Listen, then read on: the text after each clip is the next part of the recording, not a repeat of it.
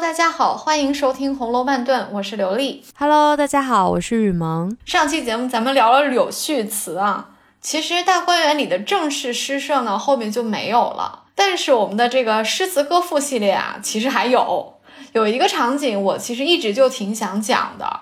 就是第六十二回，宝玉过生日，大家玩的酒令。宝玉过生日这个话题，其实咱们以前聊过哈，在红楼花市里面，我们着重聊过抽花签这个场景，也非常的热闹哈。但是呢，抽花签呢是晚上的轰趴，就是吃了晚饭以后啊，大人还有来查房的这些管家们就都回去了，然后宝玉他们其实又把这些小姐们又叫了回来，在自己房间里面玩的，玩的还挺晚。但是呢，宝玉过生日是一整天啊，也就热闹了一整天。正式的寿宴啊，其实中午就开始了。所以呢，今天我们想聊的这个酒令啊，它就发生在中午哦。那这样听起来真的是很热闹，发生了很多事情哎。我一直以为他们就是晚上特别热闹，没有想到白天就已经开始玩了。对，其实从早上就开始了。呃，因为早上寿星要去给啊长辈们行礼嘛，嗯，你想宝玉他毕竟还是个小辈哈，他虽然很尊贵，但是他上面有一大堆。母亲辈啊，祖母辈还挺多的。就算是在他的平辈里面，他也是个弟弟，他还有姐姐呢。所以其实宝玉到各屋子里面去行过很多很多的礼，然后别人可能要送他生呃贺礼，对吧？就生日要给他的礼物嘛。啊，这些一来二去就花很多的时间。但是饭总是要吃的，所以午餐其实就算是一个寿宴了。午餐肯定是又吃饭又喝酒，因为今天日子不一样嘛，就可以喝点酒。所以午餐的时候，其实就已经开始热闹了。咱们刚刚讲的抽花签，那个是属于少男少女们的事儿，就没有那么多礼节的东西，所以是最私密的，它也最应该发生在晚上。但是中午这一顿的时候呢，其实比较正式的。按理说，家里的大人们如果在家的话，应该是要都一起的。但是因为这段时间，王夫人和贾母他们是为了老太妃的事情就不在家，在家的长辈其实只有薛姨妈，所以薛姨妈算是在宝玉的这个生日的这个中午这个时候来凑了个趣儿哈。但是她是长辈，她也不好意思打扰小辈，她就在。远远的在厅上哈，去自己去吃着，去歪着去了，然后让那个女仙儿去说笑话给他听了，然后宝玉他们自己闹啊，晚上才有了咱们说的这个抽花签的事儿，确实热闹一整天。嗯，你们苏州的那边就是如果有老人过这种寿宴，或者是有小孩过那种百日宴，是中午比较热闹还是晚上啊？就是是中午请客还是晚上？首先，我不是苏州的啊，我是江苏的。但是对对对，但你说苏州也没太没太错啊，因为我妈妈一直把她的祖籍呃记不清楚。哎，但是你知道，对于我们外地人来说，听起来都是一样的，就相当于你们老说，哎，你们四川、你们重庆是一个意思。但你也没说错，虽然我我爸爸家祖籍是苏北，但是我妈妈家祖籍真的是苏州和无锡这一带的，但是我妈老记错，但是应该就是苏州和无锡中间的一个，她不可能。能再错了，anyway，我就算我自己是个苏州人吧。哎，你先这么讲着。回到我出生的这个江苏的北边啊，连云港，小孩的生日其实是中午，嗯，就是晚上的时候呢，客人会少一点。就你就这么理解，中午这一顿人最多，除了我的亲戚，还有我爸妈的同事。但是爸妈的同事这种呢是礼节性的，所以他们晚上可能就不留下来了。有的人留下，有的人不留下来。但是我的亲戚们。就我的什么叔叔阿姨辈们啊，舅舅们，他们晚上也会留下来的。就是理解起来的话，其实确实是两顿，但是只有最私密的人会留下来到晚上那顿。这其实跟贾府宝玉的生日一样的呀。嗯，就中午多少是有点礼节性的，对吧？就是要各房拜一拜。你看宝玉还得去薛科那里。陪他喝喝酒呢，薛哥还要送他几样男生的礼物给他，什么扇子啊、帛啊这些东西给他。那跟女生之间送的东西又不一样了。但是薛科并没有参加宝玉晚上的轰趴呀。那你说薛科一个大男生跑到宝玉家屋里面跟什么晴雯啊什么的坐一屋子，这也不合适，对不对？所以确实是中午比较正式，人比较多。但是你最亲近的人是会留下来晚上玩的。嗯，我们那边也差不多，就是在四川也是一样的。哎，我觉得可能是因为亲戚住的近吧，就是像同事那些可能就住的远一点儿，然后就不会说晚上还在这里玩，大家都是想晚上早一点回家嘛。然后住的近的亲戚，那晚上自然就留在这儿喽。是是，有这个有这个讲法。嗯，再回到我们这一次的这个系列主题啊，诗词歌赋都来点儿。那这一次这个酒令可是就是从中午就开始一起玩了呀。是的，而且还出现了一个新的词，叫社父。哎，我不知道有没有听友跟我一样，就是第一次看到这个社父的时候，真的是一脸懵。我最最开始看书的时候，单从字面意义去理解，我以为社父的玩法应该就是一个瓶子摆在不远处，然后大家不是在那儿画一根线嘛，你就站在那个线外，然后往瓶子里面投箭。啊，然后没投中的就喝酒，投中的就作诗。我最开始没查的时候，我就是自己想当然的就以为是这个意思。你这个属于史湘云版的社父，你这是武的，但是书里的这个社父是文的。嗯，哎，但是你不觉得我说的那个射父也是常见的吗？啊，当然可能不叫射父啊，但是可能对呀，你这就只有射 没有父吗？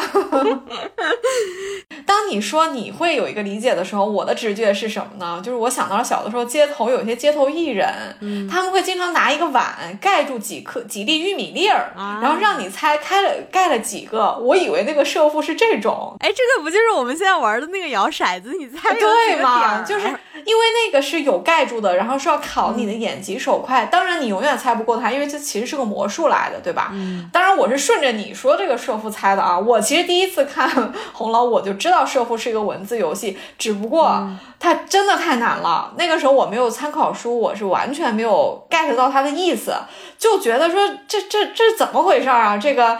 你知道胜负，你知道谁赢了，谁输了，谁喝酒了，对不对？但是我没有搞清楚它的它的原理，所以你让我去参加，我肯定是不会玩；或者你让我复制一盘，我也肯定是不行。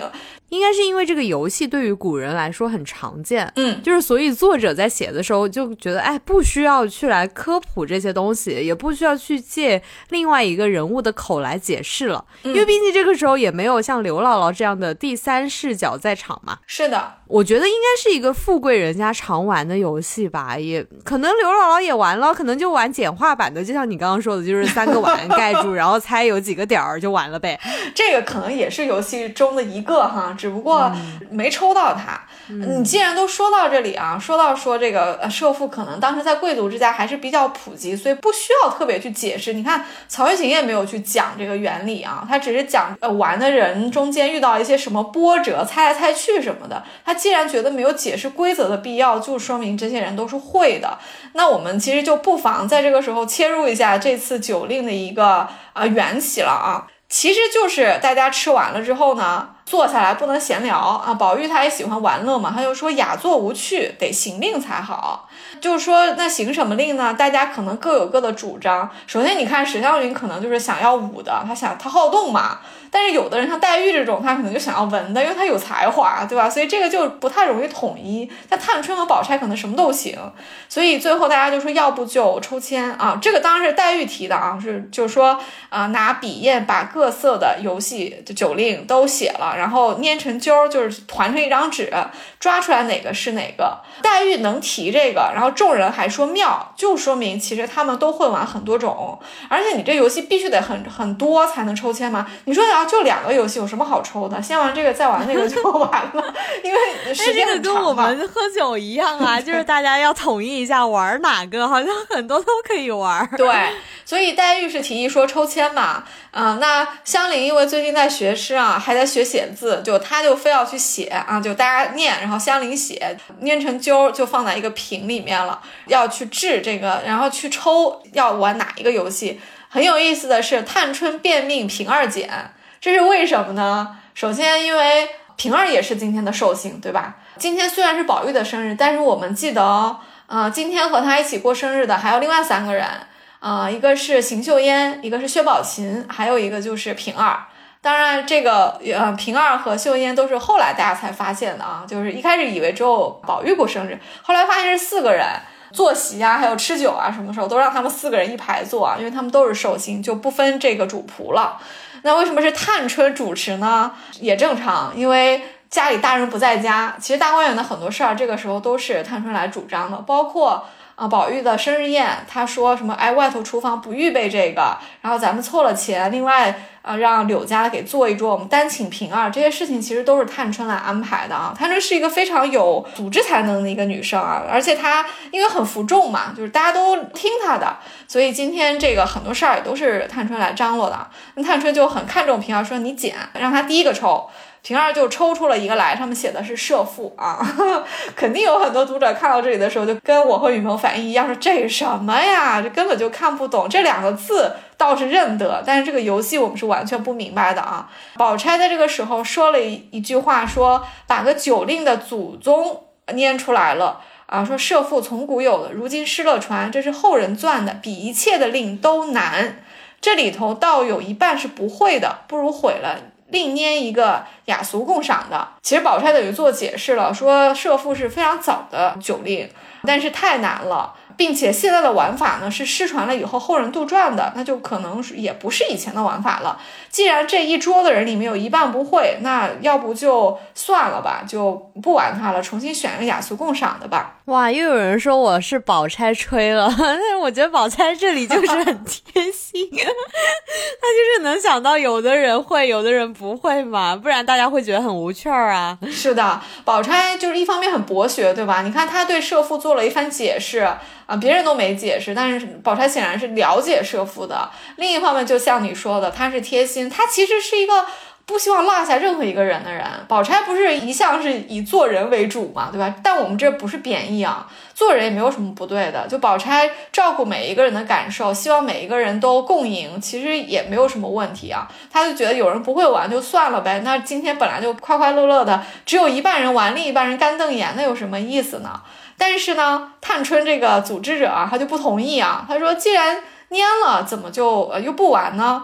再粘一个，若是雅俗共赏的，便叫他们行去，咱们行这个。”就探春很尊重规则，他觉得说，反正咱们人很多，既然我们抽到这个，那就是命中注定我们该玩这个呀，干嘛不玩？这说明探春会。他的意思就是说，我们再抽一个雅俗共赏的，让他们行去。这个他们是谁？多半是丫鬟们，就是不会的人。哎，其实宝钗说的说这里有一半是不会的，大部分也是丫鬟嘛。因为到后面我们就会发现，其实黛玉啊、香云这都会，所以大家只是客气，就是说啊，让有一半不会的，或者让他们行去。其实指的都是那些不怎么读书识字的丫鬟们，可能也包括香菱啊，因为香菱刚刚学，所以探春觉得那就再念一个好了啊，这也很公平哈。所以呢。又让袭人捏了一个，捏出来一个是母战，我不知道这母战什么意思，因为这个不是我们今天的主题，我就没查。但直觉告诉我，这是一个跟手有关的，可能是猜拳的一个游戏啊。嗯，我也觉得是猜拳，就很像啊，好像就是猜有几个大拇指。我们不是老有有还是没有那个你玩过吗？可能就是捂住，然后让人家猜之类的东西啊。不管怎么样哈，反正就是这个就相对来说文化色彩少了一点啊。呃，史湘云就在这个时候就跳出来说：“哎呀，这个剪断爽利合了我的脾气，我不行这个社父，没得垂头丧气闷人，我只划拳去了。”史湘云这么一说，我们就明白了啊，那母战可能就是比较像划拳，就靠运气的，还需要点豪气啊。史湘云想玩这个啊，不想他觉得射父肯定太闷了，因为太文气了。结果探春挺逗的，探春因为是今天的主持人，有点像令官一样。他说：“唯有他乱令，宝姐姐快罚他一盅。”宝钗不由分说，便灌湘云一杯。大家记住啊，这是湘云今天灌的第一杯。湘云今天喝了好多杯，啊，第一杯就是怪他自己，谁让他多嘴。哎，所以你看了半天，这个射父究竟是怎么玩的呀？我先提前解释一下啊，因为其实射父呢，如果大家读的非常用心的话啊，理论上不查书是可以看明白的，因为后文有玩三到四轮。你三到四轮还推测不出一个游戏的规律的话，那你就是看书不认真了啊！我其实看了啊这个三到四轮之后，我大概是明白了。但是不代表我每一局都能和当事人一样猜得到，因为这里面的古典文化知识我们有的时候是不太具备的啊。哎，这个不就是像有人教打麻将说，哎呀，不用教，不用解释的这么复杂，多打几盘就会了。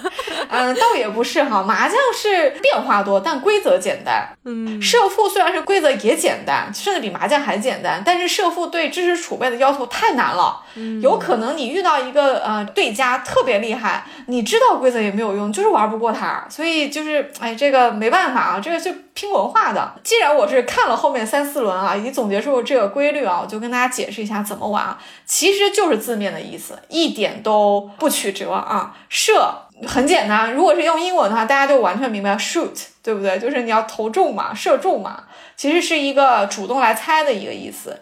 这个负呢，就是 cover，就是我把它捂住。那负就是这个玩家肯定是要先负这个东西，让另外一个人去设去猜，对不对？就是这游戏肯定是我盖你猜，就这么简单哈。但是怎么个盖法，怎么个猜法呢？非常非常的文气啊！这也难怪史湘云在那说，为什么呢？这个第一个人啊，也就是负的这个人啊，他心里呢要想一个词，他想的这个词呢，或者说是一个物品，它通常是有两个字的。然后呢，他要附其中一个字，那附了一个字，你就是让人家猜这个字，你当然不能说出来，对不对？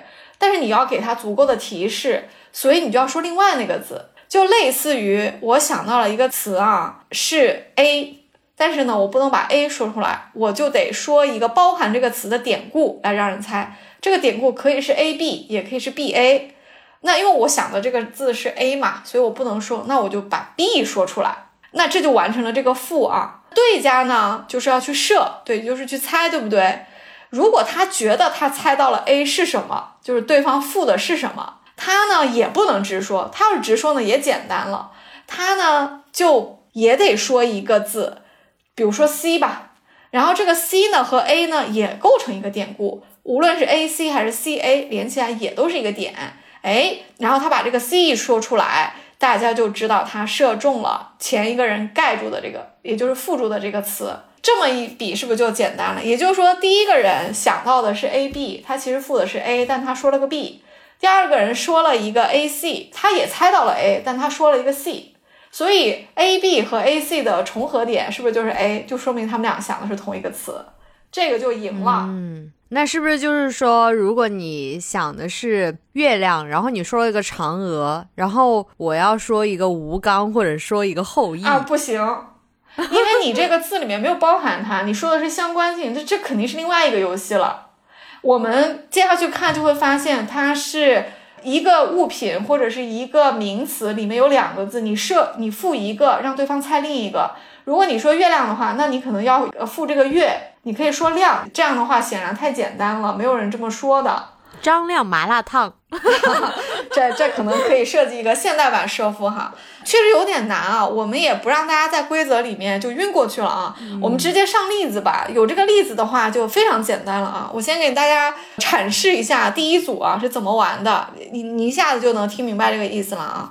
这个第一组呢，呃是宝琴赋相邻设的，所以这两个是对家。理论上，他们这个酒令呢就比较宽松啊，就是猜出来的也要喝一杯，就是喜庆；猜不出来要罚，所以其实很有可能你你你怎么着都要喝一杯的，反正就是好玩嘛。那香菱和宝琴是一组呢，呃，这个富的人呢还是宝琴。大家这个时候又提了一个建议啊，说范围得圈定一下，必须是这个屋里面的。否则范围太大了，就猜不中嘛。你不能说地球上的东西，那也太远了。这个屋子其实等于说是一个公平的，大家抬头看看这屋子里有什么，就知道范围都在这个里面了。这个是相对公平的，并且呢，射的人有三次机会，就像投篮一样。你可以猜三次，你只要猜中了，就算你猜中了啊！哎，其实现代有简化版的呀，我不知道你有没有玩过。嗯，就是你会猜对方刚刚碰过房间里面有什么东西，然后你一个一个问题问，你也只有三次机会，然后对方只能回答是或者不是。就比如说你问啊，你刚刚碰的是木头吗？或者你刚刚碰的是椅子吗？然后他说是或者不是。嗯，那，有的人就很厉害啊，几个问题就猜出来了。但是你说的这个跟胜负还是没有关系啊，我是。指的现代 简化版的社，也不能叫简化版的社父了，它就是一个，嗯，就是一个游戏吧。社父的意思还是有点两个词要相连住。就是你必须还是得，那我这个我就不解释了啊，解释把你也绕晕了啊，啊，就是说，对，呃，我直接来说了啊，就宝琴呢心里想的是一个什么字呢？他想的是一个谱字，嗯，因为这个寿宴啊是在红香圃举行的，所以。呃，屋子里面有贴对联，有三个红色的斗大的字“红香圃”三个字，他可能就看中了这个“圃”，圃是一个名词，对不对？所以是可以被用来做赋的。呃，宝琴就赋了这个“圃”字，那他就得想一个跟“圃”相连的、相关的一个典故，对不对？然后他把“圃”不说，他说另外一个字，他想了什么呢？他想了一个“老圃”这个典故，所以他把“老”说了出来。所以别人就得猜他到底是老什么呢，还是什么老呢？对不对？他为什么想的是老谱呢？啊，这个我确实查了一些资料，我查了蔡一江老师的《红楼梦诗词曲赋鉴赏》啊，我们的一贯的一个参考书啊。蔡老师里面有整理，他说《论语·子路》里面是有一句话的，叫“武不如老圃”。这个老圃是老园丁和老菜农的意思啊。所以宝琴呢赋的是圃，把老说了出来。那香菱要是能够猜中圃的话，她也不能直接把圃说出来。他得想一个另外一个典故里面包含“谱，然后他把那个字说出来。这个对于香菱来说啊是比较难的，因为香菱读书比较少，她肚子里的典故呢也就少一些，而且反应也没有那么快。所以香菱在那发愁的时候，注意啊，这个游戏虽然很难，但是这个席间有两个人反应是非常快的啊啊，一个当然就是我们的史湘云啊啊，史湘云跟香菱关系也好啊，所以他这个时候就给他打小抄。啊，就提醒他，让在耳边跟他说，让他说“药”字，那大家就明白了啊，说明“药”和“谱”也可以连成一个典故。“药谱”这个典故是来自王维的一首诗啊，叫《冀州过赵叟家宴》，里面有一个啊，有一句啊，叫“何锄修药谱，散治报农书”，这个就就算答对了啊，因为宝琴复了“谱”嘛，他说了“老”字，香菱说了一个“药”字，意思就是药谱。那谱就是宝琴复的，香菱射了，就是中了啊，就是说对了。那这个本来是很难的一个第一局是非常非常难的，但是因为是史湘云作弊帮助香菱答对了的，结果又被林黛玉看见了，就拉着大家说快罚他，快罚他，在那里私相授受呢。结果大家都发现了啊，就 把这个史湘云和香菱都罚了一杯，因为香菱算是没答出来嘛，史湘云呢又算是作弊了。啊！结果是我们的湘云就气得拿筷子敲黛玉的手啊！这个也是一个挺欢乐的一个瞬间啊！这个其实就是第一局。我这么一讲完，雨萌是不是有点明白了吧？啊，我懂了，就是要说同样的一个带这个字的一个典故嘛。其实你可以想象成是两个圆，这两个圆是中间是有一个交集的，交集那个字就是负的那个字。所以每个人都说的是这个两个圆的另外的部分，哦，这个比喻有点粗糙啊，不过大家多听几轮就明白了。难是难，但是并不是不能答，而且其实有三次机会嘛。其实我们往后看就发现，大部分人第一次就猜对了，根本连三次都没有用到。我刚刚想岔开一个题外话，我就觉得黛玉每次玩游戏 就是玩的特别认真。是的，黛玉其实蛮可爱的，对吧？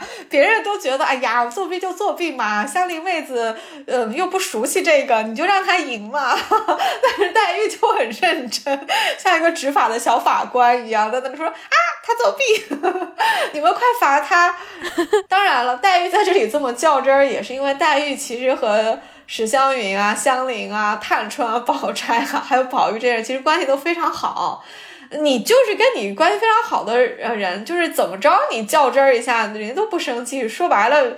罚一杯也是挺开心的一件事儿啊！哦，我刚刚虽然举了很多所谓的就是现代简化版的，跟这个游戏有点类似的一个例子啊，但是我想到一个更接近的，就是唐僧师徒和国师比试隔空猜物，就是他们猜的都是跟那个物是一样的，然后也是带了那个字的，反正就是大家各显神通就对了嘛。啊，那这个是有点相关性了。对你，你这么一说，是有点像社父啊。嗯，对，大家可以找回来看看。其实有的。说是比想象力，或者说比你对这个东西的理解有多少。你说，如果说你关于谱，你有很多的典故的话，你就很容易玩嘛，对吧？那你就可以用这个来举例嘛。其实还是比的是大家的阅读量啦。只是可能我们读书的时候会觉得这个“谱”字不常见，所以我们会觉得有点拗口。但是你看，呃，换做我们刚刚说的啊，月亮，然后你换成月亮的“月”字，然后那我们会经常比较常见，那可能大家联想到的东西就会多一点嘛。嗯，你一说这个常见的，我们第二组就有常见的了啊，但是一点都不简单。啊，这就来了啊！第二组是宝钗和探春啊，他们两个人的骰子的点数一样，所以他俩结成了一个对家啊。那负的人是探春，他负了一个人字，哇，这个可难了。也就是说，探春是想了一个词儿，但她没有说出来，对不对？人从众，对，探春说出来的是一个人字。那也就是说呢，他赋的那个字呢，必须得跟人能够构成一个典故，对不对？可是能跟人构成典故的可太多了吧，对不对？这个宝钗就无从猜起了啊。那所以宝钗就说这个人字泛得很啊。探春也承认哈，确实有点太泛了。他就说，那我再添一个字吧，两赋一射也就不泛了。也就是说呢，探春我再给你一个线索，因为你觉得人简单嘛，我再给你一个字，他就说了一个窗字，也就是说。探春附注的这个词必须能跟人和窗都能构成典故，哎，这下缩小范围了，因为窗没有那么常见。宝钗也非常聪明哦，他就首先在这个屋子里看了看，他看了席上有鸡，酒席嘛，一般都会有鸡，对吧？他是说“鸡”这个字是有鸡人和鸡窗这两个点的。既然探春说的是人和窗，那肯定多半他附的就是这个鸡了。宝钗不能把鸡说出来，对不对？她也要说一个典故，里面跟鸡是能够联系在一起的，所以她就说了一个“十”字啊，这个“十”是土字旁加一个时间的“时”啊。探春就知道他射着了，因为宝钗用了一个“鸡栖于时”的点，所以你看“鸡人”“鸡窗”“鸡栖于时”，所以两个人都没有把“鸡”说出来，但是通过“人”和“窗”这个赋，然后以及“时”这个射，这个游戏就成功了，大家就玩对了。所以两人一笑，各饮了一口门杯。所以你看，看起来好像是一个常见词，对吧？但是难度一点都不低哦。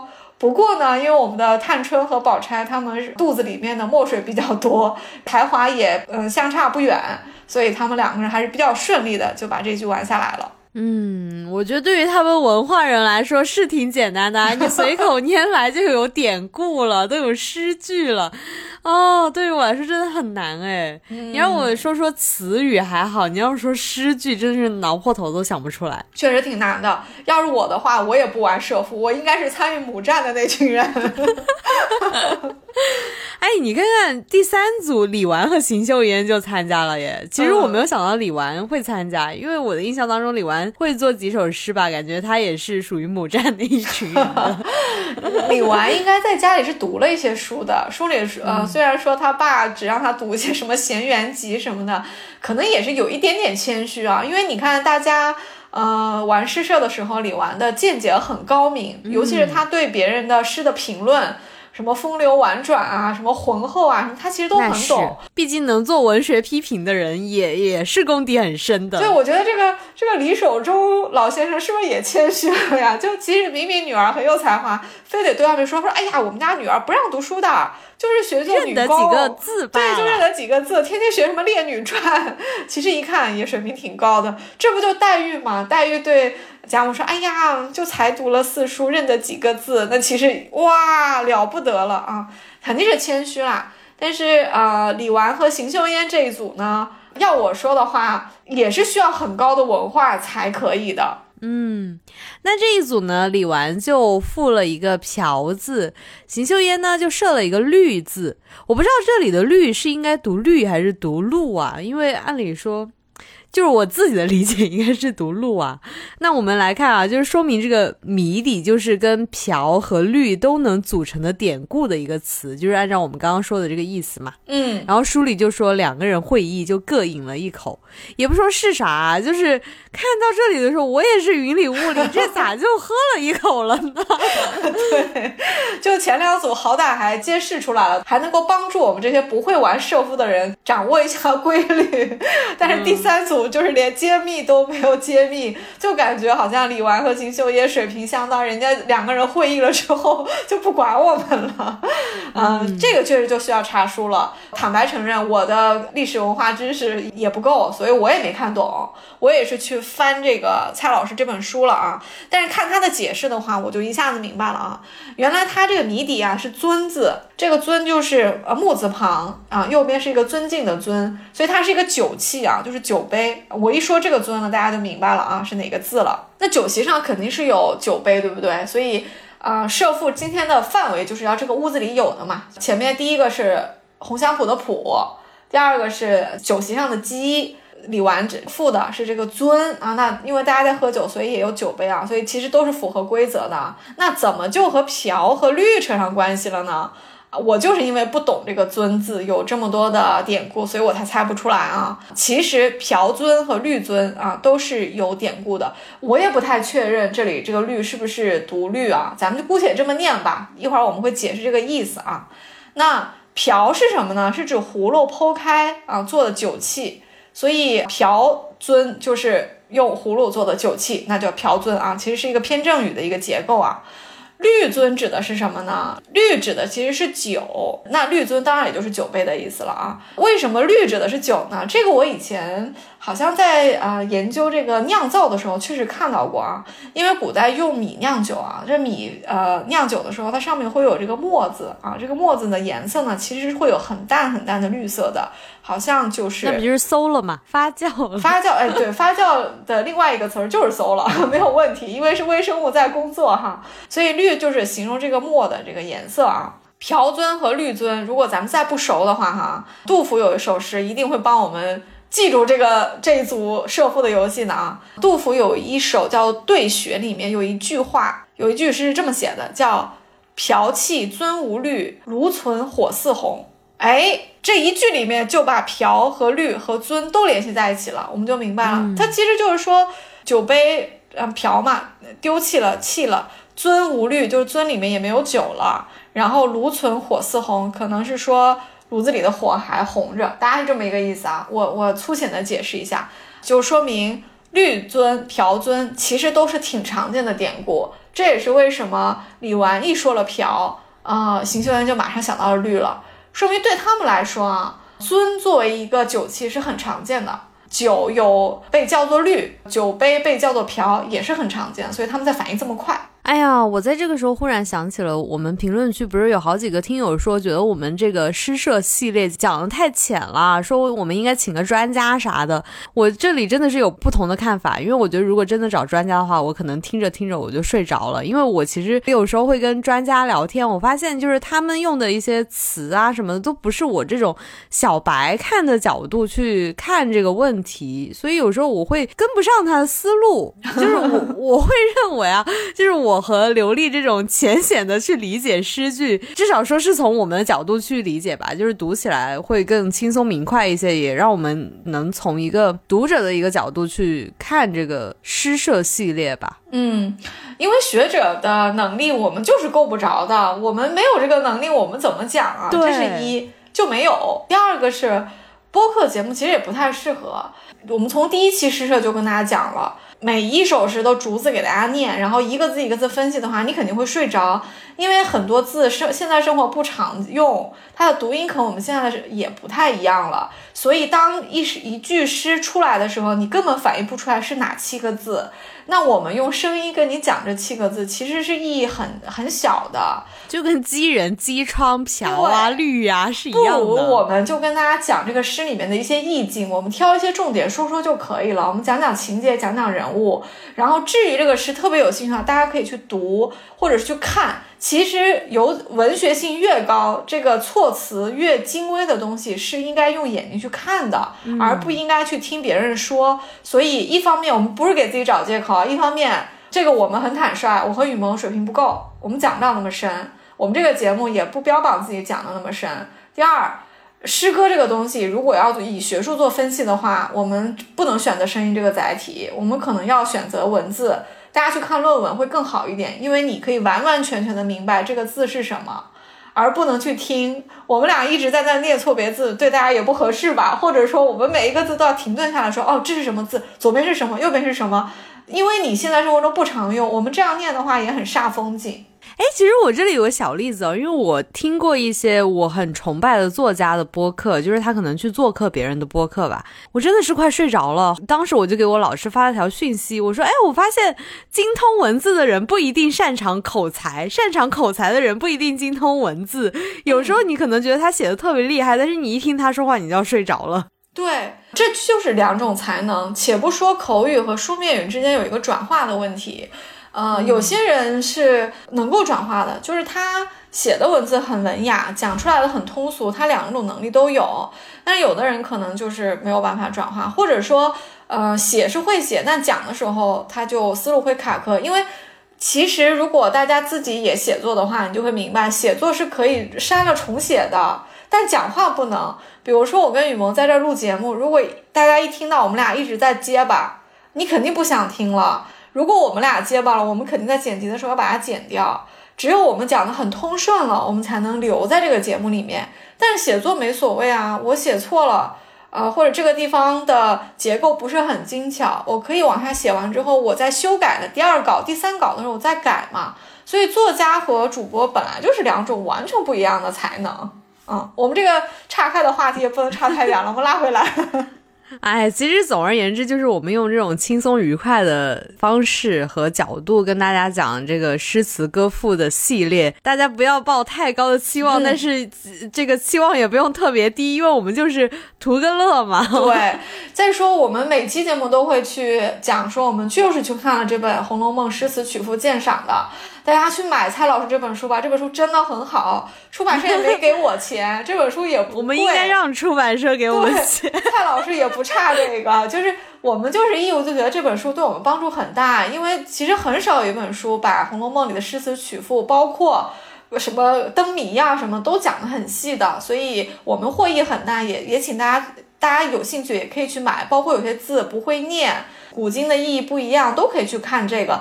但是我们讲这个节目，我们也问心无愧，因为我们也不是抄袭蔡老师，我们顶多是有一个典故，我们从蔡老师这本书里面查到了，这样省得我们去上网查，因为这本书写的非常的有权威，我们就引用了。但是不代表说我们这个稿子是抄袭的，这个还是我和雨萌的作品。嗯，哎，那我们来回到这个设富这个游戏啊，前面举了两组例子之后，我觉得大家大概知道怎么玩了。那最后一组设富的例子就是宝玉跟宝钗了。哎，大家会不会觉得每次这一对 CP 出现的时候都很微妙，都会引发什么争议呀、八卦啊，甚至评论区都吵起来了？就比如说刚刚我用 CP 这个词，他们就哎怎么就 CP 啦？然后怎么能这样呢？那曹公嘛，毕竟就说了金玉良缘，那很多时候在这里大家都会觉得，哎，是不是又在影射金玉良缘了？果不其然啊，你看宝钗在这个时候附的是一个宝字，那宝玉立刻就会觉得宝钗指的是自己佩戴的玉，连起来就是宝玉嘛。不过我觉得这里宝玉像是长大了，嗯，你看他以前都不会想那么多的，现在还会想这些了，我觉得哎。宝玉好像心思变多了，他就是年纪大了，想多了。可能正像你说的，宝玉长大了会注意到这些啊。但是另一方面，宝玉不是本来就对女孩特别上心吗？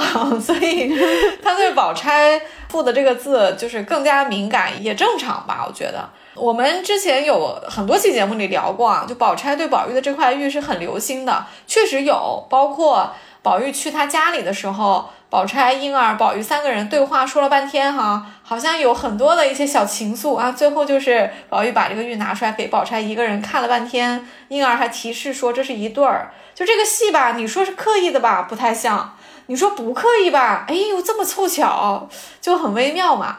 还有就是，呃，宝玉让婴儿过来给他打烙子啊，两个人就是说了一大堆的色彩搭配啊。结果宝钗一来就说：“那你打个烙子有什么意思呀？”他说：“不如你用黑线和金线掺在一起，把这个玉给它烙起来。”读到这里的时候，大家可能也觉得说：“啊，宝钗怎么在这块玉上这么的留心，一刻都不会忘了这块玉啊。也难怪，就是宝钗的哥哥啊，薛蟠有一天就没有留神说了，说说，哎呀，说妹妹我知道了，你知道他有那个玉。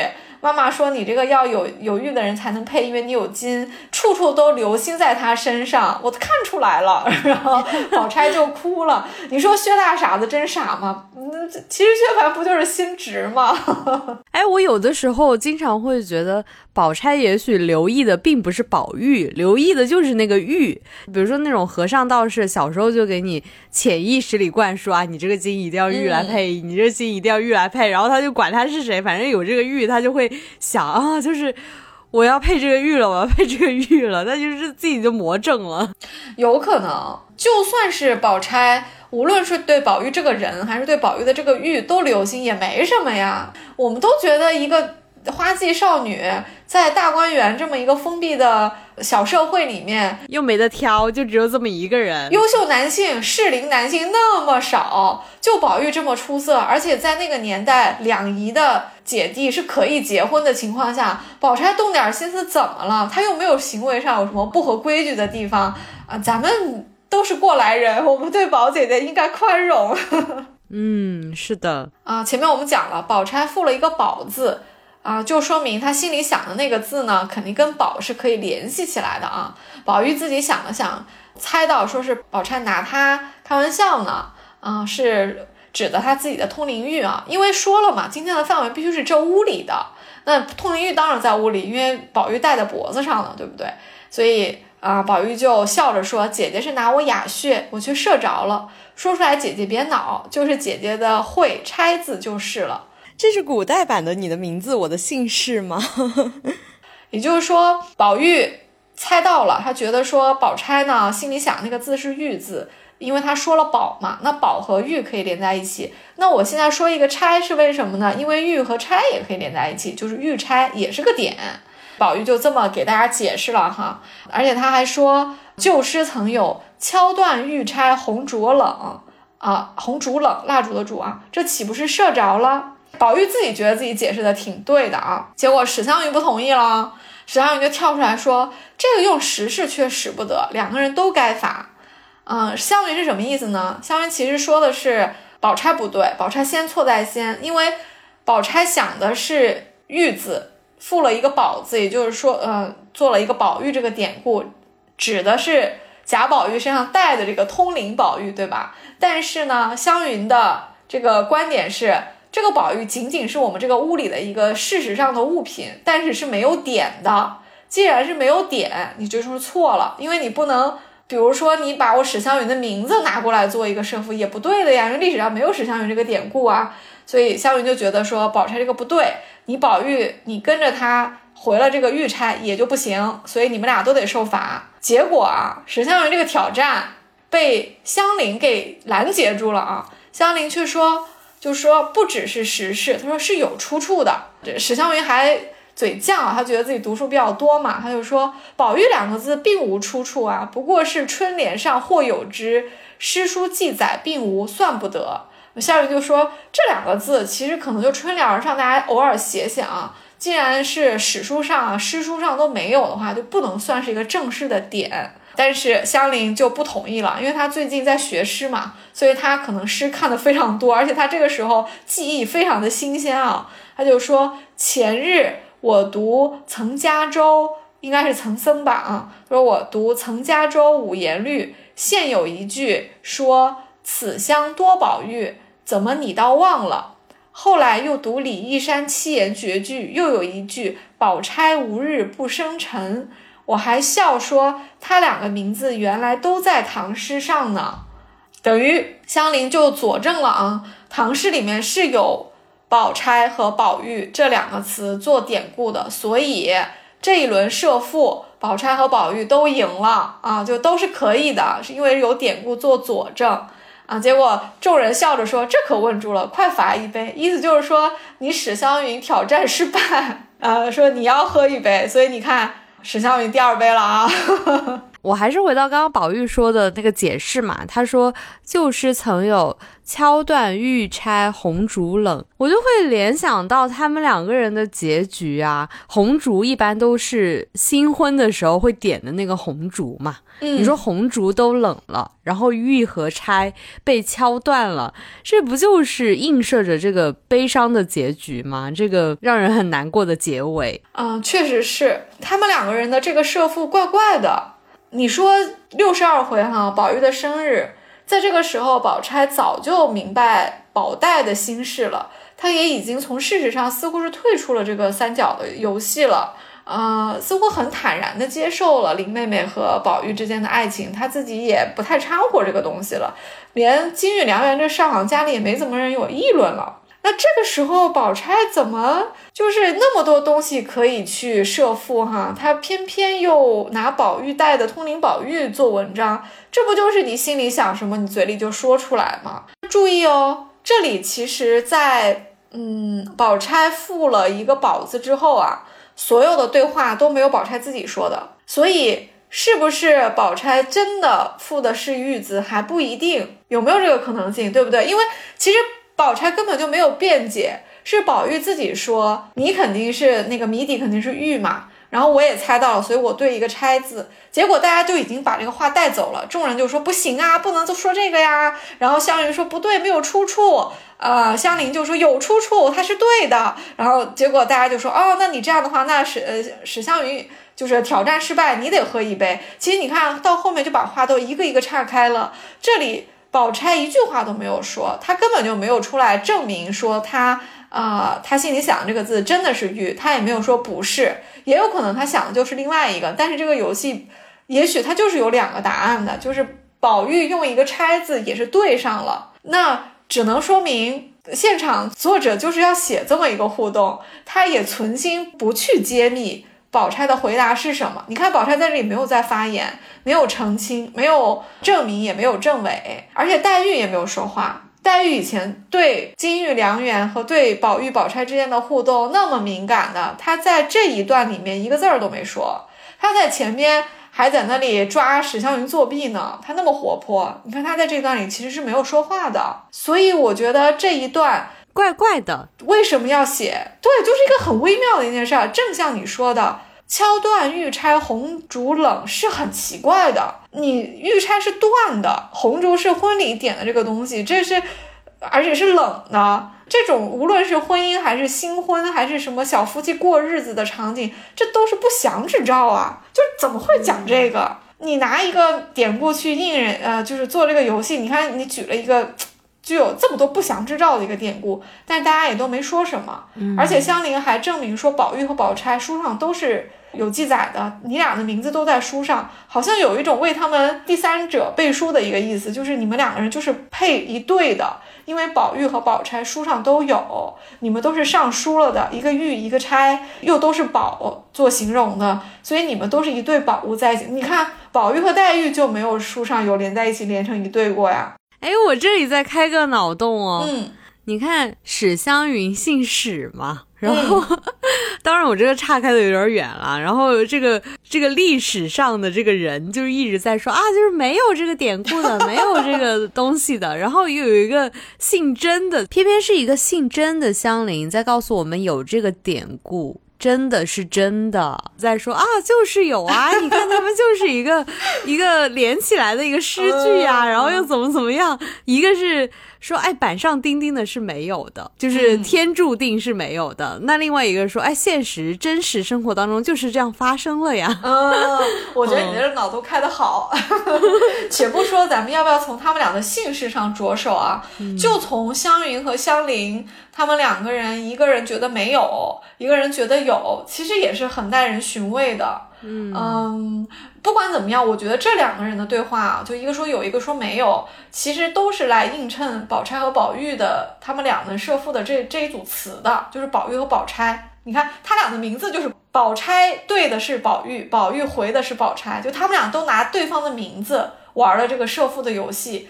但是无论怎么样。这一局游戏都是怪怪的，嗯，似乎也也是在说他们两个人将来就真的到了一起，可能也是怪怪的。你看宝玉对宝钗说话的时候，哪有对林妹妹说话那种疼爱啊？就对小女朋友那种黏在一起啊，恨不得一刻不分离的感觉，那完全没有。他对宝钗是，他是很尊敬的。他还说：“姐姐拿我做哑穴，我却射着了。说出来，姐姐别恼。”就是姐姐的慧啊，钗字就是了。就是他很知道宝钗是姐姐，非常尊重她。说到她的名字的时候，都是要先道个歉。他说啊，我要说你的名字，你不能生气，因为大家闺秀就是不能乱说名字的嘛。所以他要前面铺垫这么一大堆，这就是尊重和尊敬大过了这种男女之间的这种疼爱和怜惜嘛。他要是跟林黛玉说话，肯定不是这不是这套口吻。总之，这最后一组的这个设父啊。我觉得是最奇怪的，嗯，但是曹公的用意肯定是很深的，所以我们就且回味着吧。刚刚我还说史湘云喝到第二杯了，不对，我刚刚回想一下，史湘云已经喝三杯了。他一开始乱令是不是就喝了一杯，对吧？然后帮助香菱作弊，第二杯，这回纠错失败，第三杯。所以到现在喝喝酒最多的是史湘云啊，这也确实给他后面啊醉卧芍药阴。埋下了伏笔啊！嗯，看来玩这个游戏还是要得酒量好啊！你看你嘴快，哪里还要想着罚酒的事情？那口直心快，赶紧说了，那就得一直喝，一直喝。对，咱们社父啊，就讲这些哈。啊，因为设父特别的复杂，而且光是用声音去跟大家解释，而不是看文字的话，我觉得大家也是会有一点理解难度。所以大家其实可以回去看一下原文啊。嗯，我们今天算是一个死磕设父的一个 一个环节了，我们就磕完了，就再也没有了。因为这个游戏整本书里面也就玩这一次。但是好在今天的这个酒席上是不止设伏一个游戏的，还有别的游戏更有意思啊。我们其实可以换一换节奏了。我们到我们接下来要讲一个更有意思的一个酒令了。这个酒令啊，其实是史湘云随手发明的。哎，今天史湘云的存在感特别强，有没有？一会儿帮人作弊，一会儿纠错，一会儿非要去玩母战啊，就是想法特别多。嗯，这也不怪他啊，就是史湘云就就是一个很会玩、很可爱、点子很多的一个人，而且他关键是反应特别快。他这个反应快，别人反应不快，跟不上他，这种时间差就造成了很多很多的喜剧效果啊。那他发明的这个酒令是什么呢？确实非常难啊。我们来看一下这个要求啊，我是不敢玩的啊。啊，他说酒面啊要一句古文，一句旧诗，一句古牌名，一句。曲牌名还要一句实现书上的话，总共凑成一句话。酒底要事关人事的果菜名啊，这已经很复杂了，对不对？是啥？我我再解释完啊，等于说酒面呢，其实是有五句，然后凑成呃一句话。酒底呢，得打，就是相当于是一个谜语，得是这个嗯酒席上的一个东西，但是呢。又得是事关人事，也就是说要有典故啊，跟人有关。但是呢，又让大家知道你在说的是酒上酒桌上的是哪个菜。其实光看这个我还不知道怎么玩啊，因为他这个说的也比较笼统啊。但是呢，有一个人就没在怕，大家都说很难，对不对？但是林黛玉就不怕呀，她就其实是可以脱口成章的啊。湘云下面应该是宝玉，或者说因为今天的寿星是宝玉，理论上这个酒令一出呢，宝玉是要第一个玩的。嗯，那呃，这个宝玉就不会嘛，他就说谁说过这个，也等想一想，因为宝玉连诗社都经常落地嘛，他反应和才华在这姐妹们中间，他确实是不太突出的一个啊。嗯，结果呢，黛玉这个小女朋友啊，在旁边就要帮他操刀了啊。这不是黛玉第一次帮宝玉操刀，元妃省亲的时候，宝玉一个人要写三首，他不是也写不出来吗？就有一首好像是信连在望吧。啊，我们的林黛玉给他写的啊，结果元妃觉得黛玉写的那首最好啊。今天他又帮宝玉操刀了，就给他说了一一段，就是按照史湘云这个逻辑来的。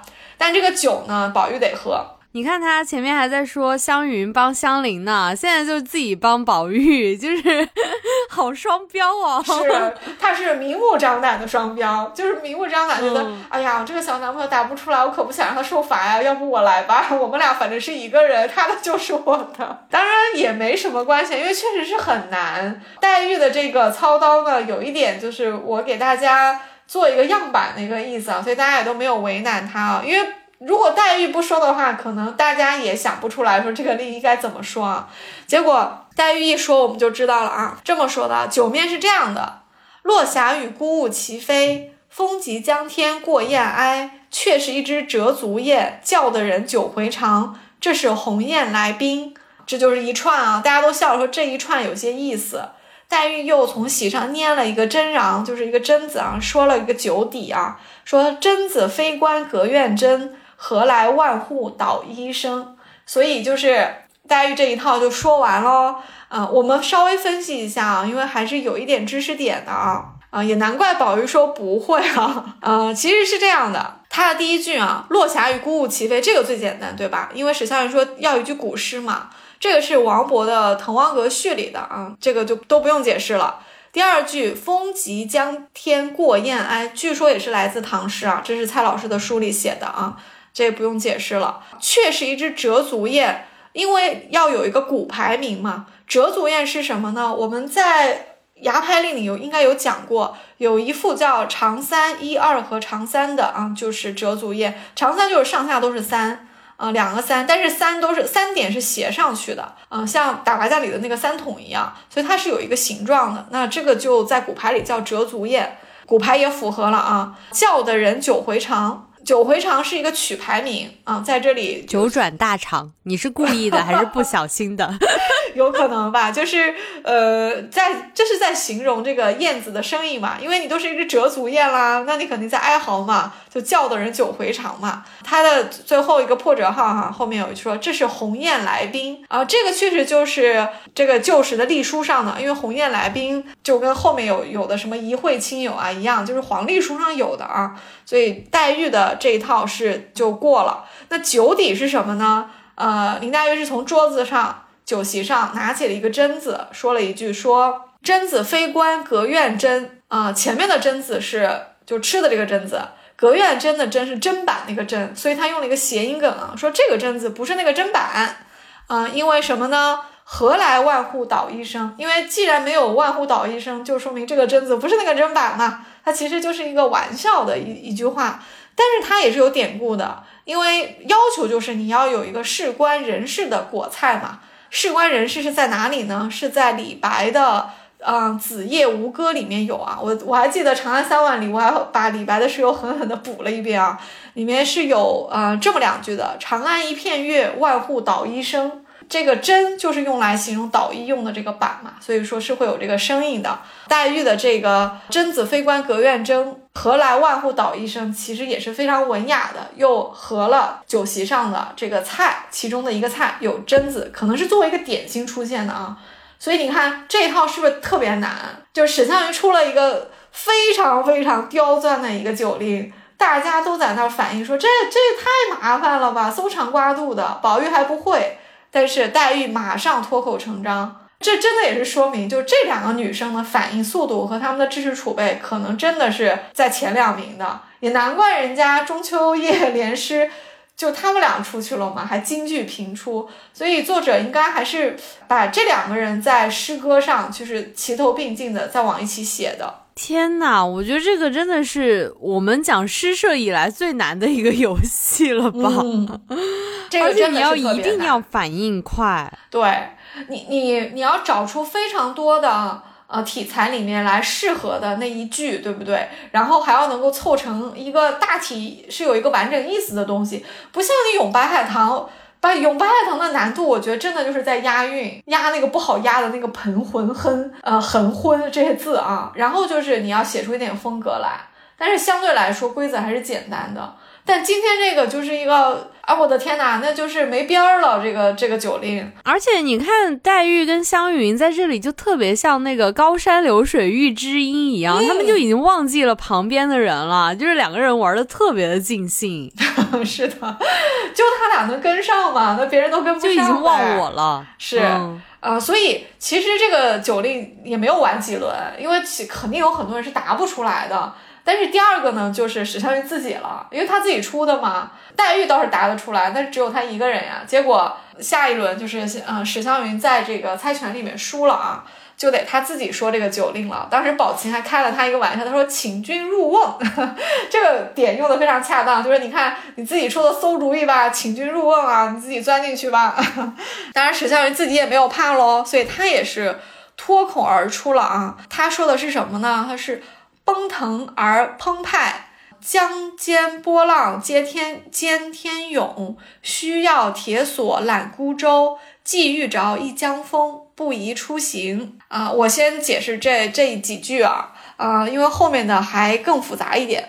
呃，请大家原谅啊，我我有时候讲话快了，我的前鼻音和后鼻音是，嗯，经常会念错，我自己已经意识到了。我要是在新闻联播，这扣的连工资都没了。这个第一句啊，奔腾而澎湃呢。嗯，是有有点呢，是来自欧阳修的《秋声赋》，出淅沥潇潇飒，忽奔腾，忽奔腾而澎湃啊，所以这是算是唐诗中的一个了啊，这就第一句合格了。第二句“江间波浪兼天涌”是杜甫的《秋兴》里面的“江间波浪兼天涌，塞上风云接地阴”啊。第三句要用骨牌了啊，需要铁索揽孤舟。我们在《牙牌令》里有有一个。啊，有一副是叫铁索链孤舟，链孤舟和揽孤舟是一样的啊。它的牌面是长三、三六和长三，长三就是上下都是三，三六就是上面三点，下面六点啊，组成了一副骨牌啊，它就叫铁索揽孤舟。那寄遇着一江风，一江风是一个曲牌名，所以它也算是对的了啊。最后破折号后面是叫不宜出行。这个就是隶书上常见的话嘛。既然风浪这么大，当然是不宜出行啦。所以它这一套也是对的啊，因为你看又澎湃，这个江上又有波浪啊，然后又这个铁索揽孤舟，那当然遇到一江风就不宜出行了。所以它这一套是有一个完整的意思的啊。他说完呢，众人就都笑了，说好一个粥断了肠子的，怪到他出这个令，故意惹人笑。我觉得这个粥断了肠子真的形容的特别恰当，我想到了前面那个九回肠啊，真的让人揪断了肠子啊！我觉得这个游戏真的是又好玩又太难了，就是真的太难了，确实就是你不只是揪断肠子，你是抠破头皮都想不出来。所以这个游戏的参与的人是比较少的，不像社父还有四组对吧？四组就有八个人玩。嗯，嗯但是这个游戏其实一共也没有几个人玩，确实就是因为难。咱们刚刚说的是酒面哈，还有酒底，这酒底就更有说到的地方了啊。史湘云呢，呃，吃了酒，捡了一块鸭肉啊，在那里在那里就嘬这个肉，然后呢，一看碗里面有半个鸭头，遂捡了来出来吃脑子，他就一直在那吃嘛，就像吃播一样。众人就催他说：“别只只顾着吃啊，到底快说了呀！”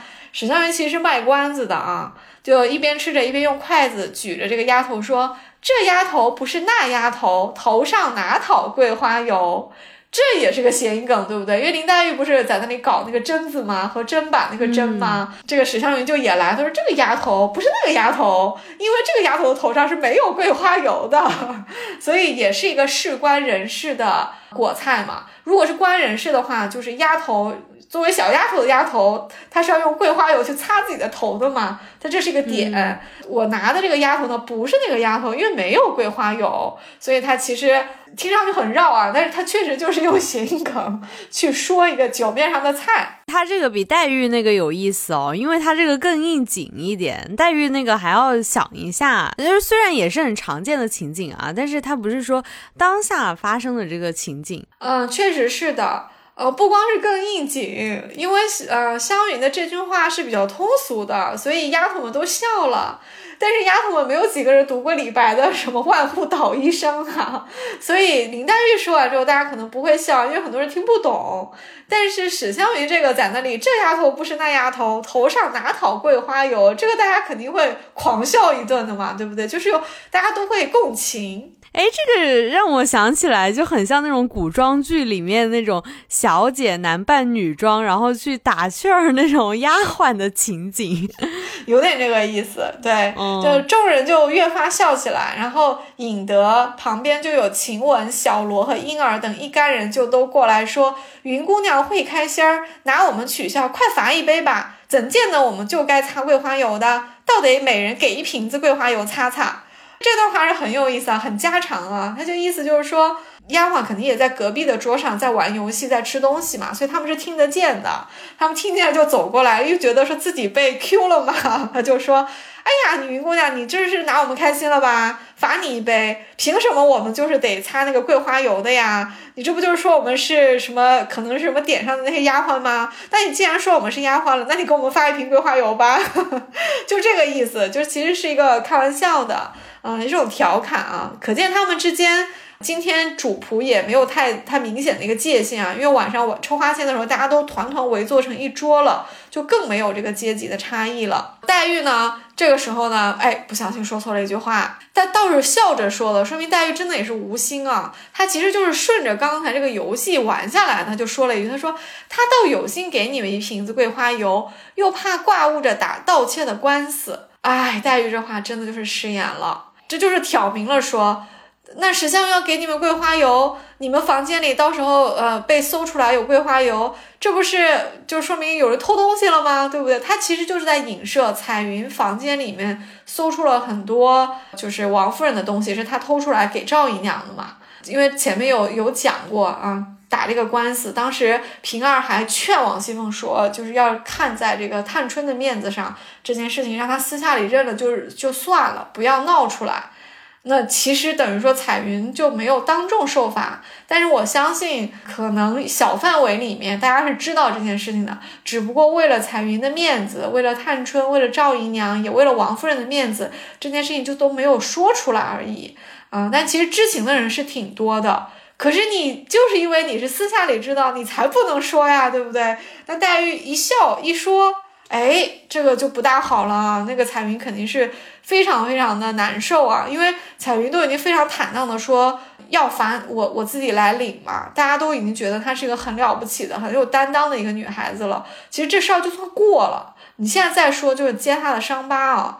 众人不理论是因为众人有些人是不知道的。嗯，宝玉明白，低了头，因为宝玉在这事儿里有有有参与嘛，因为跟那个什么玫瑰露啊也有关。宝玉倒是想都认到自己头上，但是凤姐不不允许，她说。你你一万件事都认了，到时候上面查下来谁担着呀？所以还是得严查，严查了之后发现是彩云嘛。那彩云因为有心病，就红了脸。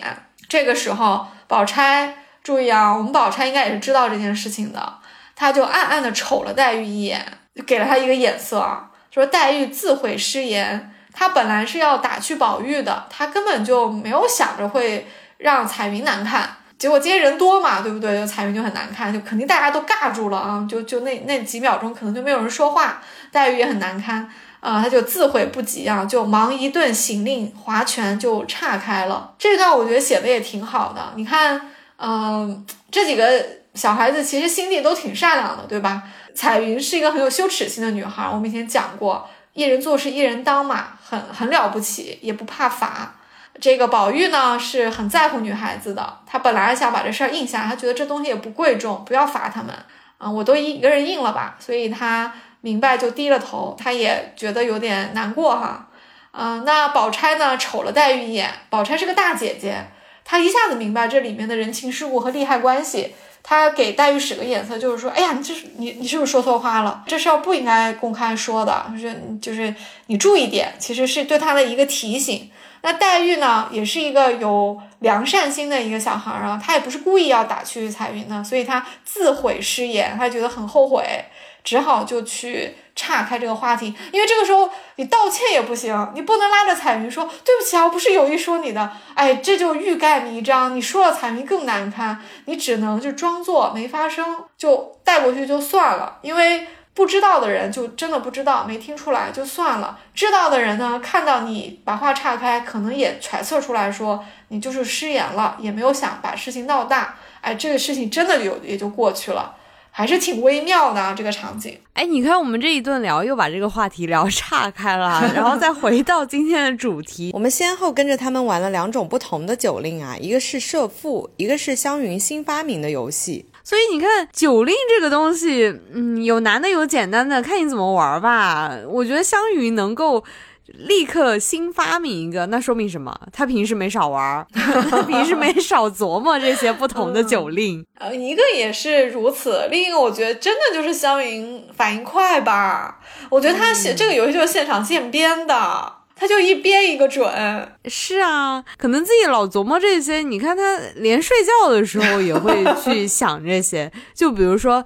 前面不是说他喝了很多酒嘛，然后他自然就喝醉了呀。他喝醉了，就在那个芍药荫下睡着了，然后大家就去叫他，结果他在那个时候还嘟囔了一套酒令。你可别说，嘟囔的那套还挺有趣的，嗯我们一定要给大家念一下，因为这套特别的雅啊。确实是他可能是出去想醒个酒，就没小心就歪倒了，嗯，被小丫鬟发现了，大家过去一看，嗯，他确实就躺在石凳子上，嗯，芍药花飞了一一脸。自己还枕了一个手帕啊，就是包了一包那个芍药花瓣枕着，扇子掉在地上，还有一堆这个什么蜜蜂、蝴蝶围着它，就枕霞就有了。啊，枕霞就有了，这很正常的啊，因为他肯定吃了很多东西，然后包括喝了这个米酒都是有甜味的，嗯，他往那一躺，他呼出的口气都有甜味儿。所以说，就就有很多蜜蜂的蝴蝶会围着它啊，我觉得这个景象非常美，非常香妃，非常香妃，极其啊！周汝昌老师看到这一幅画面肯定是醉倒了，所以历来也是红楼里面大家乐于去刻画的一个场景啊，我们也很喜欢，对不对？就大家发现，这这这枕睡睡在石头上睡久了得睡出病了，得给他给他摇醒，就推他。啊！但是一下子没有推醒，在睡梦中被打扰之后，还在那说酒令呢。啊，这就跟那个香菱自己嘟嘟囔囔，嗯，说酒令的时候，别人都说你疯魔了一样，对吧？嗯，湘云今天也是啊，啊，就来了一句啊，说泉香而酒烈，玉碗盛来琥珀光，只饮到眉梢月上，醉扶归，却为一会亲友。他这一套说的其实还挺好，而且很应景，对不对？他这不就是醉扶归吗？这几句呢，也都是有点的啊。泉香而酒烈是欧阳修的《醉翁亭记》里的，那玉碗盛来琥珀光是李白的，叫客中作啊。兰陵美酒郁金香啊，玉碗盛来琥珀光。哎，兰陵大家有没有印象？如果我记得没有错的话，兰陵是一个非常美丽的地名，但是很不幸，它现在改名叫枣庄了。哦，那兰陵真的很好听啊。对呀。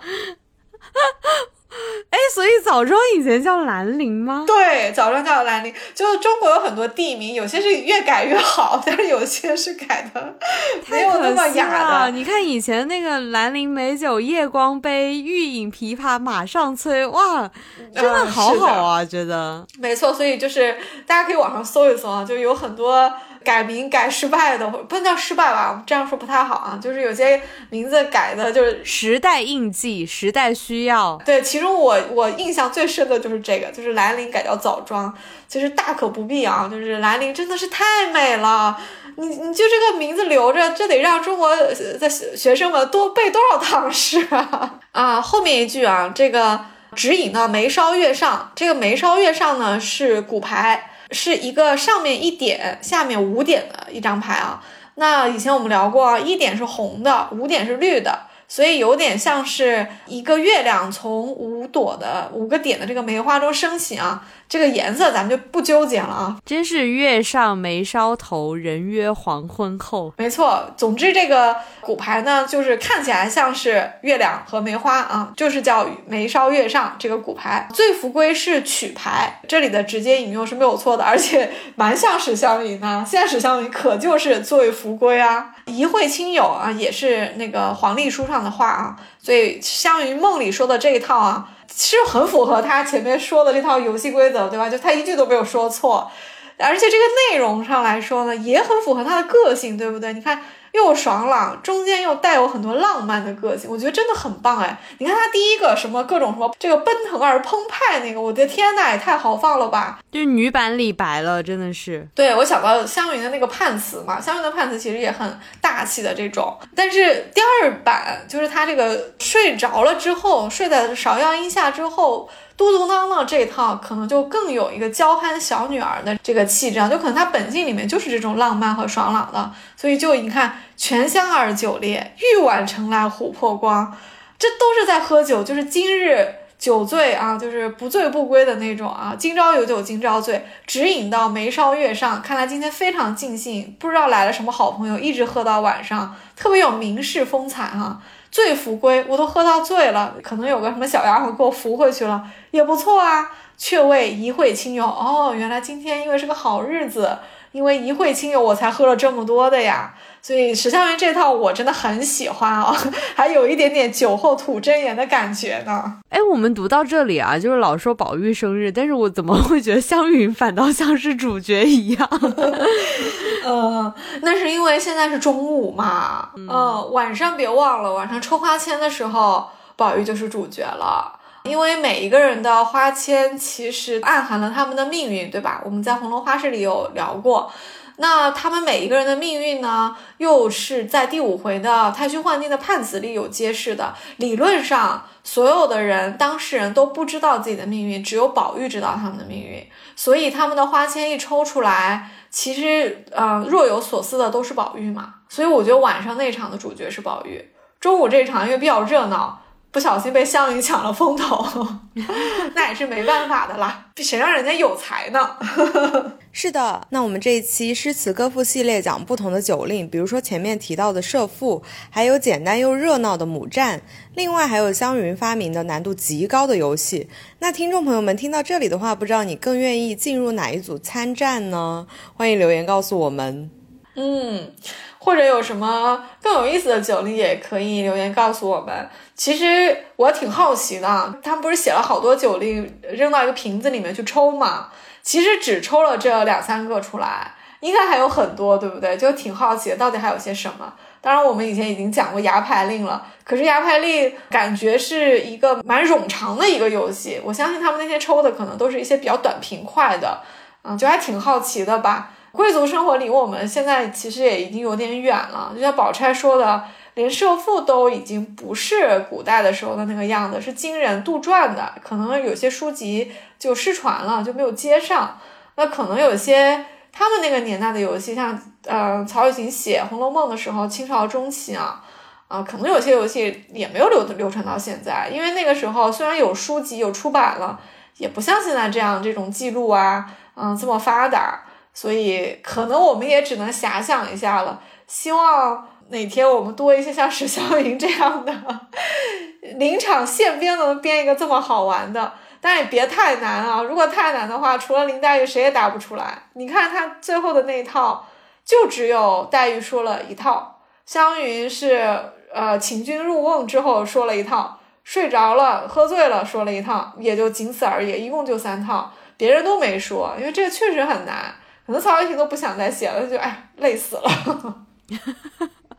那我们本期节目就到这里了，我们下期再见。我是雨萌，我是刘丽，拜拜，拜拜。